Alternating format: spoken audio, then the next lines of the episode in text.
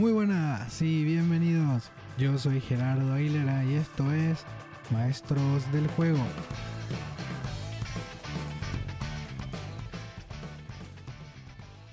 Espero que estén muy bien y como siempre les agradezco que escuchen los nuevos episodios. Les recuerdo que pueden escucharnos en iTunes Podcast, Spotify y SoundCloud, que nos sigan en nuestras redes de Instagram y Twitter como arroba GameMastersPod y en Facebook como arroba Game Masters Podcast para que estén avisados de nuevos episodios tan pronto como salen. Sin más dilatación, empecemos con el programa. En el episodio de hoy, les quiero hablar sobre uno de los mejores juegos de nuestra generación.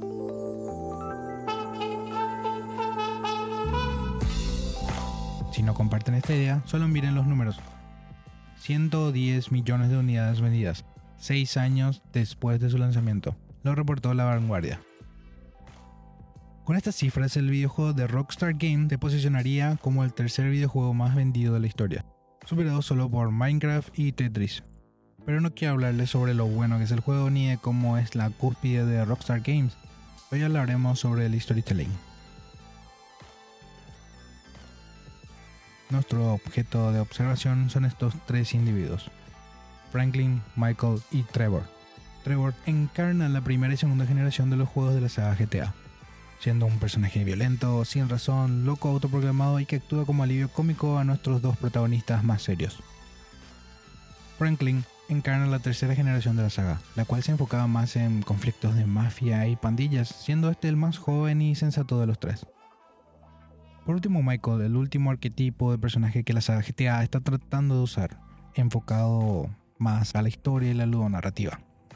Cuando hablamos de ludonarrativa, me refiero a que cada personaje tiene unos skills mejores o peores a la de sus compañeros y que tienen sentido dentro del imaginario del juego y que afectan nuestro gameplay. Por ejemplo, si estamos en una misión de carreras nos convendría usar a Franklin, ya que este era un ladrón de autos y se manejaba muy bien en estos.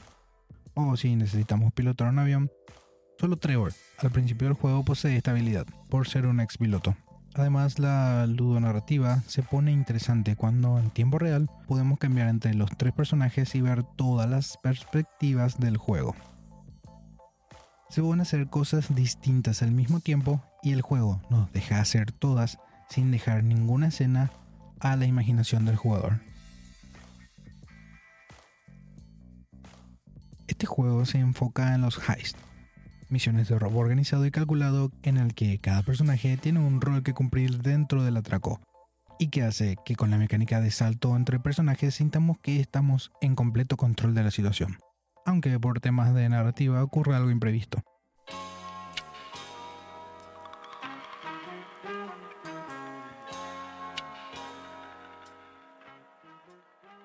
El juego se enfoca en darnos una historia de redención, venganza, amistad hilarante y hasta parodiando un poco el estilo de vida norteamericano. Como venía diciendo, esta luz narrativa es toda mecánica jugable, la cual por sí sola nos cuenta una historia. Rockstar Games apostó por esta nueva manera de contar historias partiendo al protagonista en tres y darnos una historia que es realmente interesante y que a pesar de tener sentido dentro de su universo no deja de ser lo que es. Una parodia. La saga Grand Theft Auto nos ha dado a, a mí y a millones de jugadores una experiencia única. Los juegos de Rockstar Games siempre son reconocidos por ser grandes, por tener mecánicas que rompen los esquemas de lo establecido, que no tienen miedo a presentar ideas locas, violencia explícita, siempre parodiando y casi que dejando un mensaje con esa parodia. La ludonarrativa que nos presenta al cambiar entre personajes me parece de lo más ambicioso que ha llegado a ser Rockstar.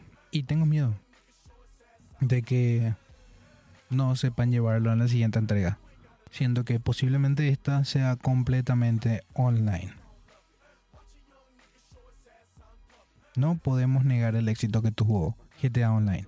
Esos 110 millones de copias vendidas no solamente fueron por la historia que es, como repito, realmente buena, muy interesante, con ese mundo enorme a explorar y que inclusive el mundo tiene su propia narrativa.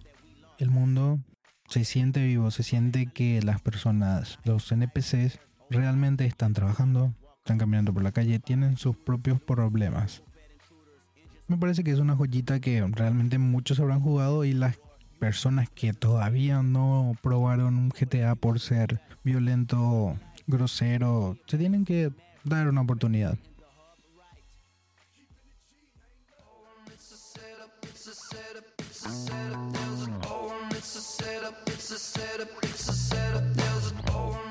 ¿Será este el mejor GTA que tendremos? Me parece que sí. Porque, según como dije, el GTA 6 o como quieran llamarlo será enteramente online. Me parece que si van por ese lado, a no ser que encuentren alguna manera de hacerlo divertido y que el proceso de hacer misiones online no sea engorroso, podría ser bueno. Además, estamos hablando de la saga Grand Theft Auto. Es una saga que vende por sí sola. Pero bueno, esta fue mi opinión. Esto fue todo por esta semana y me escuchan en la próxima. Hasta luego. Gracias por escuchar este episodio. Si les pareció bueno, compártanlo y escriban en los comentarios sus opiniones y sugerencias de futuros episodios. Síganos a arroba GameMastersPod en Twitter e Instagram y arroba GameMastersPodcast en Facebook.